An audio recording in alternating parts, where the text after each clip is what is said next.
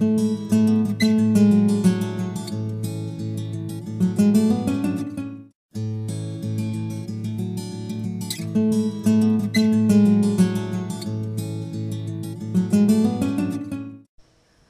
los siguientes tres vídeos nos dedicaremos a resolver problemas de la lección 6 del temario, dedicada al estudio particular de bombas centrífugas. De hecho, vamos a resolver el problema 618 de la colección de problemas propuestos de la unidad didáctica 2. Como comprobaréis enseguida, se trata de un problema multiapartado, además de muy completo, donde se tocan diversos aspectos de las variables de funcionamiento de una turbomáquina funcionando en modo bomba. Vamos con el enunciado. Señalar en primer lugar que existe una correspondencia entre este problema, el 618, y el problema 12.11 de la bibliografía Problemas de mecánica de fluidos y máquinas hidráulicas de Julio Hernández y Antonio Crespo en su primera edición. En una bomba radial, el diámetro exterior del rodete es de 250 milímetros, el área efectiva de paso en la sección de salida de 165 centímetros cuadrados y el ángulo de salida de los álabes del rodete, beta 2, igual a 30 grados. Girando la bomba a 1450 revoluciones por minuto, en su punto de funcionamiento nominal, se mide un caudal de 32 litros partido por segundo en la sección situada junto a la brida de aspiración. Se estima que el caudal fugado al exterior, a causa del mal estado del prensa estopas, es igual a un 3% del caudal que suministra la bomba y que el rendimiento volumétrico es del 88%. El agua entra al rodete radialmente. En el eje se mide un par de 48 Nm. La componente periférica de la velocidad absoluta a la salida de los álabes se estima en un 0,7 del valor teórico dado por la teoría unidimensional. Mediante un vacuómetro y un manómetro conectados, respectivamente, a la entrada y salida de la bomba, en puntos situados en la misma cota, se miden unas presiones manométricas de menos 330 milímetros de columna de mercurio y 12,2 metros de columna de agua respectivamente. Aquí nos proporcionan el dato de densidad del mercurio, que es igual a 13.600 kilogramos metro cúbico. La presión barométrica es de 750 milímetros de columna de mercurio y la temperatura del agua de 10 grados. También sabemos que la presión de saturación de vapor a esta temperatura se corresponde con 0,1227 bares. El factor de fricción para las tuberías de aspiración e impulsión, de diámetros 150 y 100 milímetros respectivamente, es de 0,027. La tubería de aspiración es de longitud 6 metros y tiene instalada una válvula de pie con alcachofa cuyo coeficiente global adimensional de pérdida de carga es KV igual a 6,5. Con todo lo anterior, se pide que calculemos en el apartado A el caudal que circula en la tubería de impulsión y a través del rodete. En el apartado B, la altura manométrica proporcionada por la bomba. Apartado C, altura útil y rendimiento manométrico suponiendo un número infinito de álabes. Apartado D, exactamente lo mismo que en C, solo que teniendo en cuenta ahora el efecto del número finito de álabes.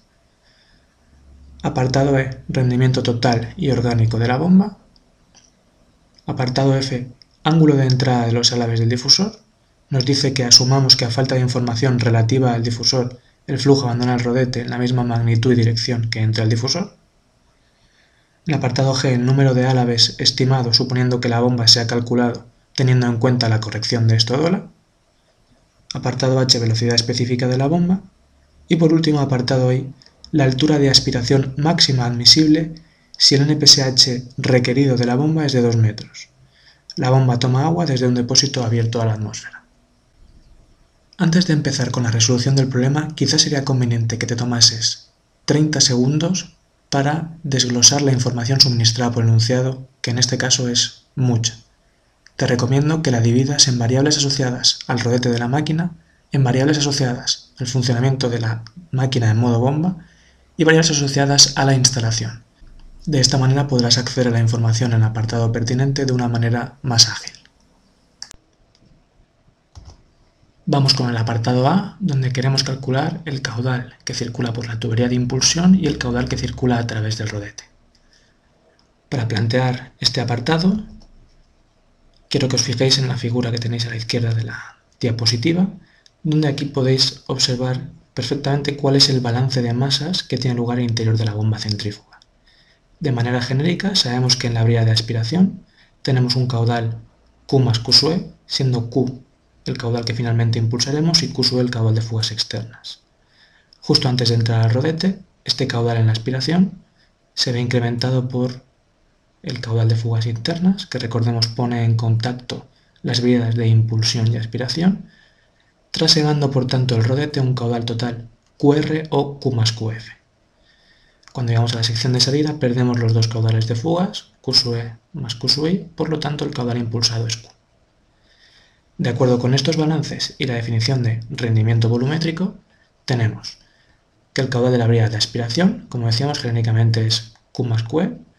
Además, la condición del enunciado, que nos dice que este caudal de fugas externas es igual al 3% del caudal suministrado por la bomba, eso nos daría eh, esta relación, 0,03Q, que combinada con la anterior ya nos permitirá calcular cuál es el caudal impulsado por la máquina, como esos 32 litros segundo en la aspiración dividido entre 1,03.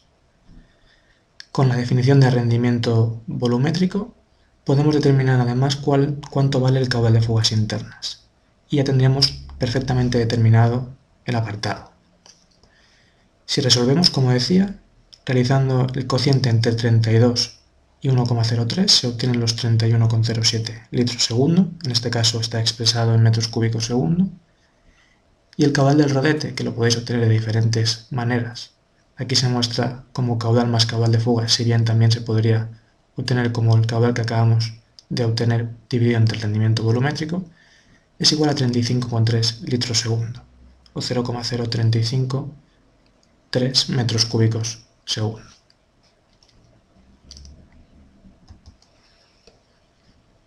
El apartado B nos pide que determinemos la altura manométrica de la bomba. Recordemos la definición de altura manométrica. La altura manométrica es la energía útil que se lleva el fluido a su paso por la bomba. Para calcularla, simplemente hemos de aplicar la ecuación de conservación de la energía mecánica entre las secciones de entrada y salida correspondientes con las bridas de aspiración e impulsión. Genéricamente, la altura manométrica será la contribución de las energía proporcionada por la bomba en forma de presión, cinética y potencial gravitatoria evaluada entre la salida y la entrada. Dicho de otra manera, la podemos calcular conociendo las magnitudes de presiones, velocidades y cotas entre la salida y la entrada.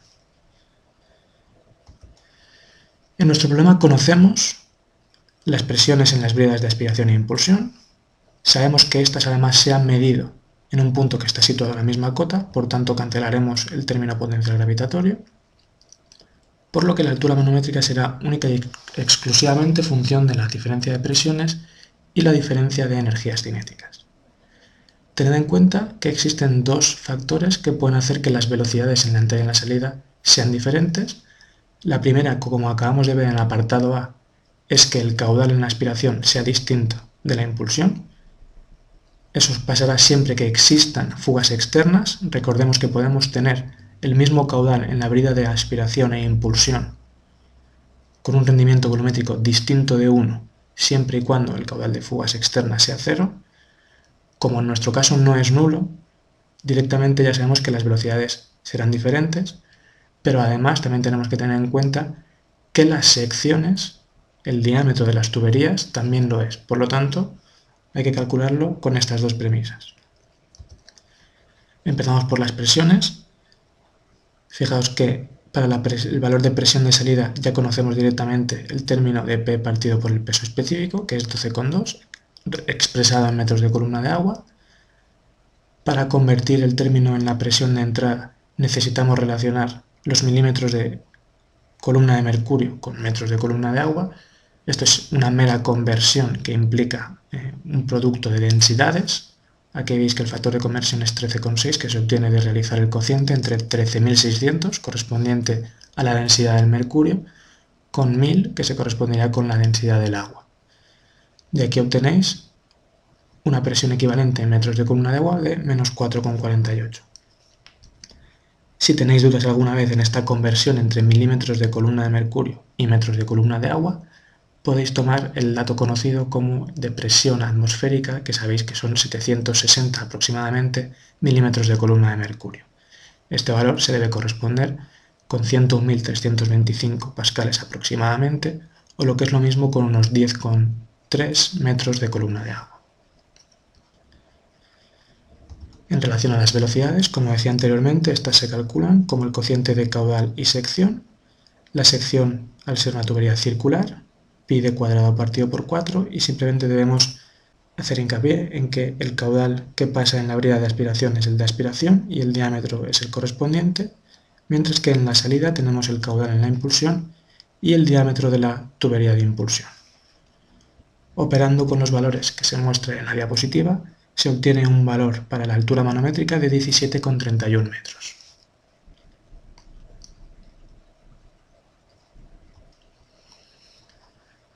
El apartado C nos pide que calculemos la altura útil suponiendo un número infinito de álabes.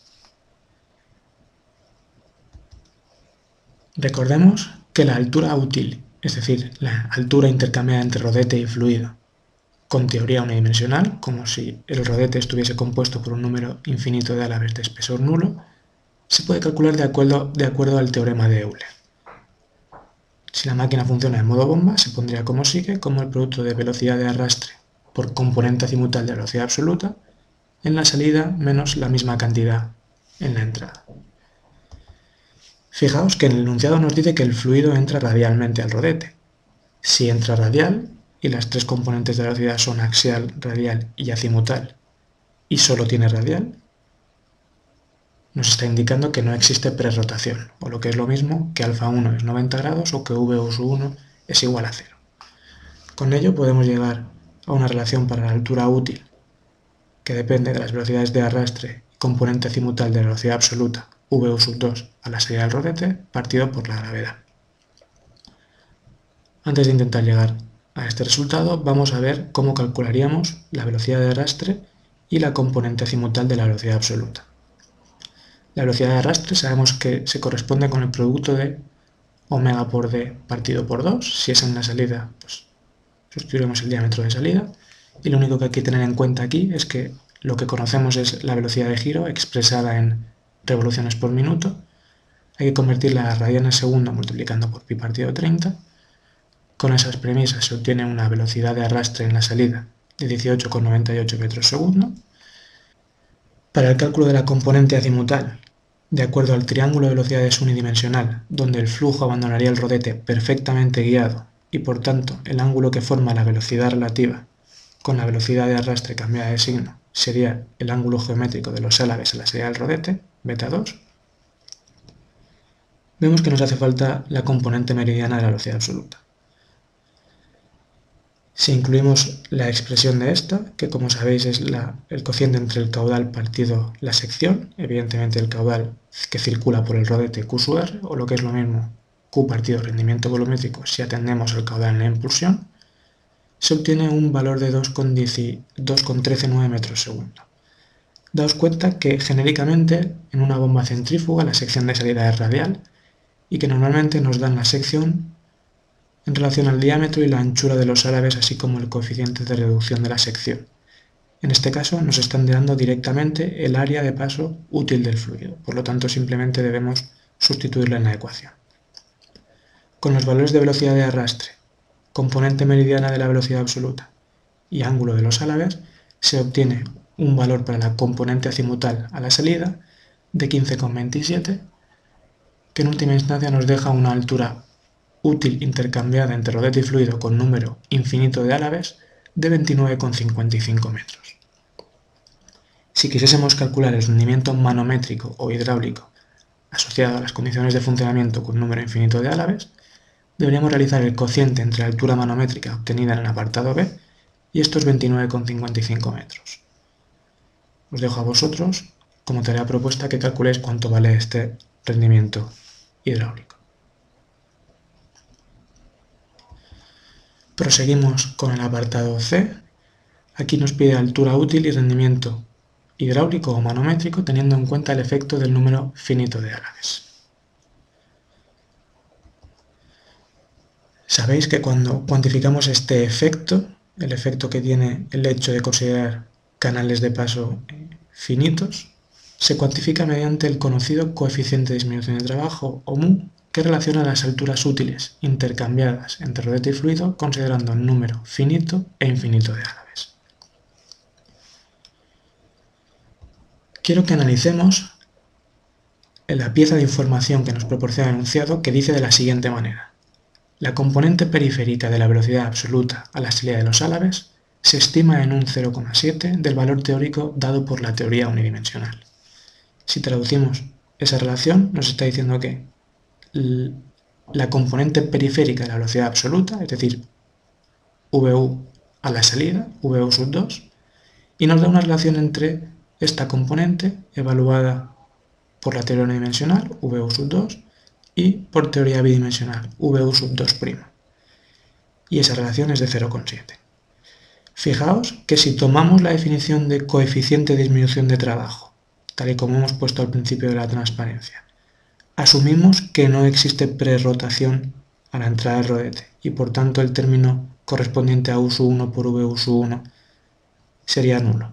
Anulamos las velocidades de arrastre, veis que el coeficiente de disminución de trabajo se corresponde directamente con la relación de componentes azimutales de la velocidad absoluta a la salida. Por tanto, esa información nos está diciendo que el coeficiente de disminución de trabajo es igual a 0,7. Con este y la altura útil intercambiada entre rodete y fluido con número infinito de álabes, obtenemos un valor de HUN de 20,68 metros. El cálculo del rendimiento hidráulico lo haríamos de la misma manera que os he propuesto en el apartado anterior, realizando el cociente entre altura manométrica y HUN, siendo igual a 0,837. Evidentemente, este rendimiento será mayor que el que obtendríais si realizáis el mismo cociente con la altura útil intercambiada con número infinito de álabes. En cualquier caso, este sería el rendimiento hidráulico real de la máquina. En el apartado E se nos pide que calculemos los rendimientos total y orgánico de la bomba. En el primer caso, en el caso del rendimiento total, simplemente aplicaremos la definición de rendimiento de una máquina funcionando en modo bomba, sabemos que este se define como la potencia útil suministrar fluido entre lo que nos cuesta conseguir esta potencia útil, que sería la potencia introducida en el eje de la máquina. Fijaos que todas las variables del numerador serían conocidas, dado que Q y HM se han calculado en los apartados A y B respectivamente, mientras que a priori la potencia del eje es desconocida.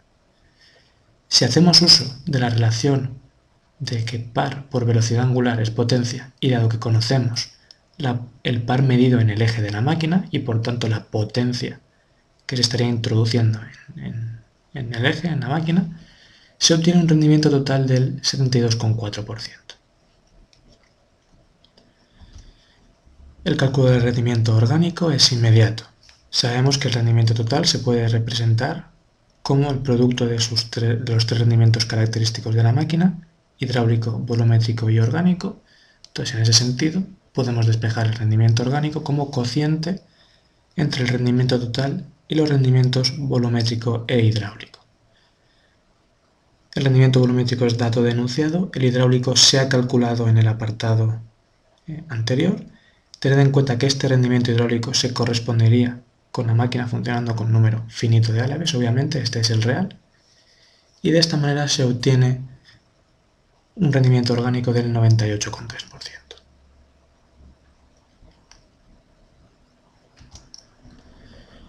En el apartado F se pide que calculemos el ángulo de entrada de los álabes del difusor. Dice que asumamos que a falta de información relativa al difusor, el flujo abandona el rodete en la misma magnitud y dirección que entra al difusor. Para responder a este apartado voy a hacer uso de la figura que estás viendo en la parte inferior de la diapositiva. Estrictamente hablando, el ángulo de entrada de los álabes del difusor se debe corresponder con la notación alfa 3.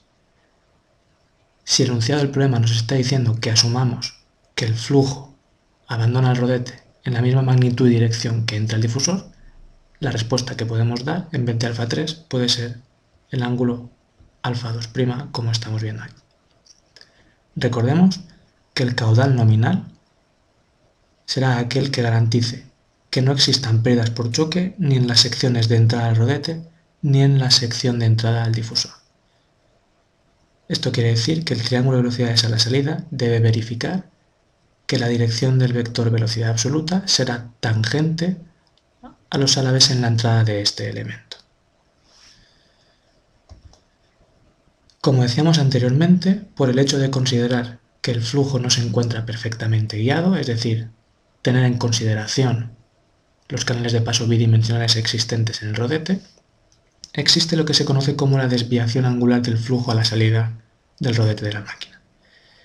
Esto se traduce en que ya no tenemos un triángulo de velocidades único para toda la periferia de la sección de salida, sino que tendremos un triángulo de velocidades característico para cada uno de los canales.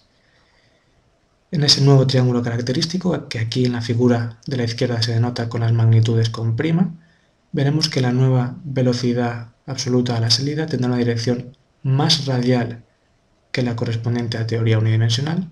Esto se justifica obviamente porque ya el flujo no se encuentra perfectamente guiado. Para el cálculo del ángulo alfa 2', que es el que iríamos buscando, porque buscamos cómo sale realmente el fluido del rodete, mediante una sencilla relación trigonométrica, vemos que se puede calcular como el, cociente entre velocidad meridiana y componente azimutal de la velocidad absoluta, considerando teoría bidimensional. Si sabemos que esta es o se puede calcular como el producto de mu por VO sub 2, siendo esta la componente azimutal asociada a teoría unidimensional, obtendríamos un ángulo de flujo alfa 2' igual a 11,31. La resolución precisa del apartado exigiría, como decía anteriormente, el cálculo del ángulo alfa 3, de acuerdo a esta relación, donde en este caso la velocidad meridiana en la sección de entrada al difusor Vm3 se calcularía de acuerdo a la ecuación de continuidad, como aquí se muestra, y la componente azimutal del flujo a la entrada del difusor sería igual en virtud de la ecuación de Euler, ya que se conserva el momento cinético, si se asumen que los diámetros son muy parecidos o casi iguales, a la componente azimutal de velocidad absoluta a la salida del rodete corregida con teoría bidimensional. Fijaos que estrictamente para que los ángulos alfa 3 y alfa 2' fuesen iguales, el cociente entre caudal que circula por el difusor, que no es el mismo que el que circula por el rodete, sino que en este caso es menor, y la sección de paso debería ser la misma.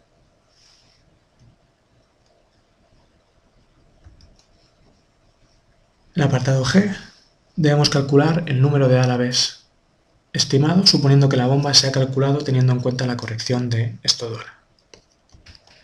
Podemos enlazar este apartado con el anterior por el hecho de que si consideramos que ahora el flujo no se encuentra perfectamente guiado, es decir, tenemos perfiles de velocidades a la salida de los canales de paso del rodete y esto conlleva una variación de los triángulos de velocidades a la salida, la nueva altura intercambiada, la que conocemos como GHUN, se puede poner como el producto de la velocidad de arrastre y la componente azimutal de la velocidad absoluta a la salida del rodete, en este caso corregida con teoría bidimensional.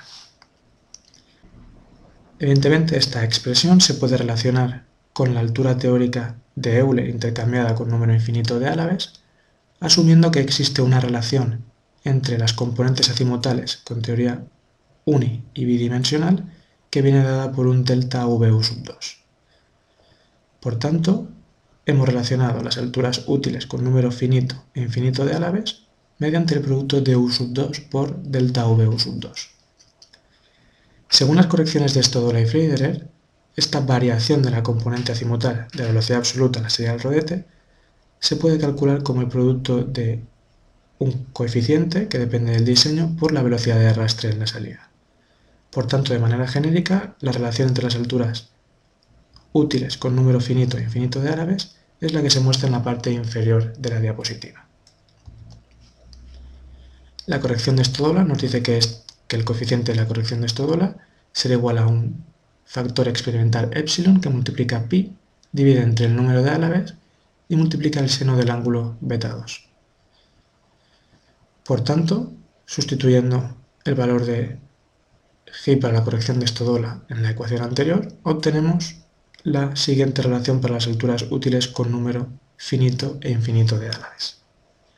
Aquí ya, en principio lo conocemos todo, salvo el coeficiente de epsilon, que ahora veremos cómo se calcula, si bien yo os recomiendo que lleguéis a una expresión más simplificada para el cálculo directo de la, de la variable n. En este caso lo que he realizado ha sido dividir toda la, la expresión de la parte central, esta de aquí, entre la altura útil intercambiada con número infinito de álabes, de manera que en el lado izquierdo ese cociente me quedaría igual al coeficiente de disminución de trabajo, y en el lado derecho tendría 1 menos todo este producto partido por GH infinito. Si además asumo que el producto de G por H infinito se corresponde con, el teorema de Euler y al no existir perrotación es igual a U sub 2 por V sub 2, llego a esta relación para el coeficiente de disminución de trabajo, epsilon, beta 2, n, V sub 2 y U sub 2. Reorganizando obtengo la ecuación en la, en la cual en última instancia sustituiré valores numéricos. Como decía anteriormente, nuestra única incógnita va a ser el valor para el coeficiente epsilon del factor de la corrección de esto dólar.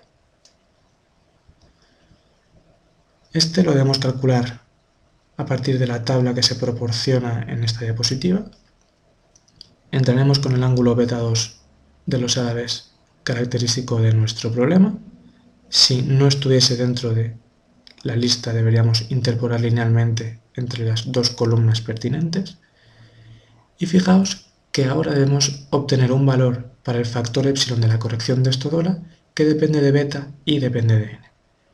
Y en última instancia lo que nosotros queremos calcular es n. Por tanto, debemos realizar una especie de proceso iterativo que va a ser muy corto, una prueba y error, donde asumiremos en origen un número de álabes, calcularemos el coeficiente epsilon de acuerdo a este número de álabes y el ángulo beta 2, y con ello, eh, con esta ecuación, calcularemos n.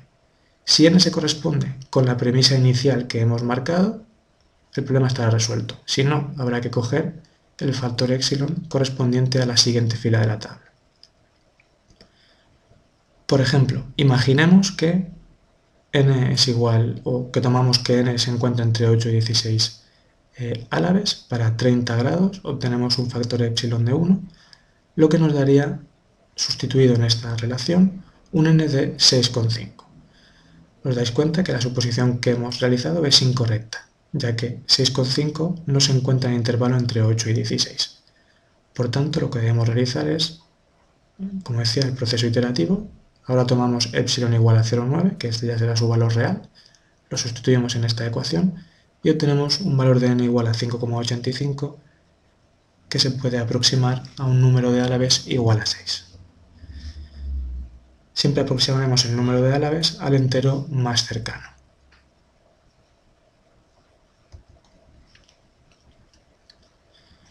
Ya estamos finalizando el problema. El apartado H debemos calcular la velocidad específica de la bomba. Recordemos que la velocidad específica es un parámetro adimensional que surge de las propiedades de semejanza y que sintetiza las características de una turbomáquina hidráulica. En el caso de bombas, esta velocidad específica se define como el producto de velocidad de giro por raíz de caudal partido GHM elevado a 3 cuartos y la principal característica es que se encuentra evaluada en el punto de rendimiento máximo. Según el enunciado, las condiciones de funcionamiento serían nominales, por tanto, las magnitudes caudal y altura manométrica calculadas se corresponderían con el punto nominal de funcionamiento. Por tanto, sustituyendo esos valores, obtenemos un valor de velocidad específica de 0,568, que se corresponde, si consultáis con las tablas pertinentes, con una bomba centrífuga lenta. En esta imagen, si bien no se muestra estrictamente hablando la velocidad específica, se muestra el número específico de revoluciones. En EQ, vemos que si utilizáis los apuntes de la asignatura para determinar el valor de NQ, se obtendría un valor de 30,1, que se correspondería con la parte izquierda de la clasificación donde tenemos las bombas radiales o centrífugas más lentas. Valores de velocidad específica tan bajos llevarán con toda probabilidad a rendimientos excesivamente eh, bajos, con lo cual quizá en este apartado sería recomendable, si lo estamos diseñando, poner un número de, etapas determinado para que eh, la bomba tenga un rendimiento aceptable. En cualquier caso, eso está fuera de la resolución del apartado en sí. Finalmente debemos determinar la altura de aspiración máxima admisible si el NPSH requerido de la bomba es de 2 metros. Sabemos que la bomba toma agua desde un depósito abierto a la atmósfera. Recordemos brevemente cuáles son las definiciones de altura de aspiración máxima admisible. Esta se puede definir como la máxima cota a la que podemos ubicar el eje de, la bomba con respecto a la lámina libre del depósito de aspiración para que no existan condiciones de cavitación. En este caso está definida aquí como delta z max igual a ze correspondiéndose con la cota de entrada como se ve en la figura menos z1, siendo z1 la cota de lámina libre del depósito inferior. Y para ello debemos tener en cuenta que si la bomba está trasegando un caudal determinado,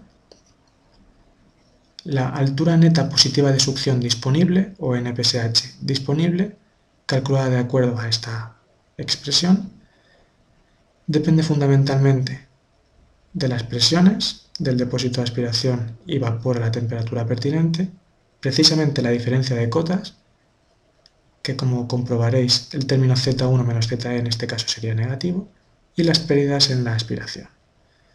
Para un caudal determinado, tanto las pérdidas como las presiones son constantes. Por tanto, el NPSH depende en nuestro caso, de cuánto alejemos el eje de la bomba con respecto a la lámina de fluido. El PSH requerido es dato proporcionado generalmente por el fabricante y en este caso nos dicen que es igual a 2 metros e independiente del caudal. La resolución del problema será la siguiente. Podemos ir elevando el eje de la bomba con respecto a la lámina libre. Cuando conforme hagamos esto veis que el NPSH disponible se irá reduciendo y lo máximo que se puede reducir es hasta que se iguale con el NPSH requerido, que se corresponderá con el punto de cavitación incipiente. Por tanto, la altura máxima de aspiración la obtendremos cuando se igualen los NPSH disponible y requerido. Si despejamos de esta ecuación que aquí se mostraba la altura máxima de aspiración, vemos que esta depende de tres términos, una diferencia de presiones, el término de pérdidas y el NPSH requerido.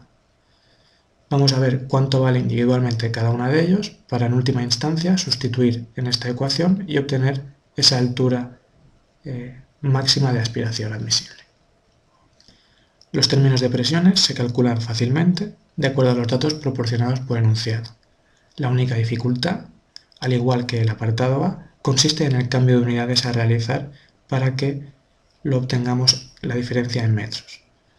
La presión ambiente viene dada en milímetros de columna de mercurio. De nuevo, debemos realizar la conversión de estas unidades a metros de columna de agua, que se corresponde con la relación de densidades. En este caso, precisamente es el ejemplo que ponía anteriormente en el apartado A, los 750 milímetros de columna de mercurio se deben corresponder aproximadamente con los 101.325 pascales presión ambiente, que representado en metros viene a ser unos 10,2. Para la presión de vapor, esta viene dada en bares, por lo tanto multiplicamos por 10 a la 5 y dividimos entre el peso específico hasta obtener un valor de 0,12 metros. Y para las pérdidas, debemos tener en cuenta que solo se cuantifican las pérdidas en la tubería de aspiración. Los subíndices 1 y E representarían la lámina libre del depósito y la entrada a la bomba. En la tubería de aspiración conocemos su coeficiente de fricción y características geométricas de la tubería, L y D, y conocemos que hay una válvula de alcachofa de pie que tiene una constante de pérdidas KV conocida. Todo esto lo multiplicaremos por la energía cinética en la conducción que se corresponde con el producto de 8q cuadrado partido pi cuadrado g de cuarta. Tened en cuenta que el caudal en la aspiración son los 32 litros segundo y el diámetro es el pertinente a esta conducción. Operando se obtiene un valor de pérdidas de 1,267. Finalmente el NPSH era dato de enunciado y era constante e independiente del caudal igual a 2 metros. Sustituyendo la diferencia de presiones 10,2 menos 0,12 menos los 1,26 metros de pérdidas menos los 2 metros de NPSH requerido, se obtiene un valor para la altura máxima de aspiración admisible de 6,8 metros. Esto es lo mismo que decir que podríamos colocar la bomba con respecto al nivel de la lámina libre del depósito de aspiración unos 6,8 metros por encima hasta que se den las condiciones de cavitación incipiente. Con esto finalizaríamos el problema. Te recomiendo que visualices los dos siguientes vídeos que también están relacionados con el estudio particular de bombas centrífugas. Como siempre, cualquier modificación o consulta que quieras hacer, puedes realizarlo a través del blog de la asignatura. Muchas gracias.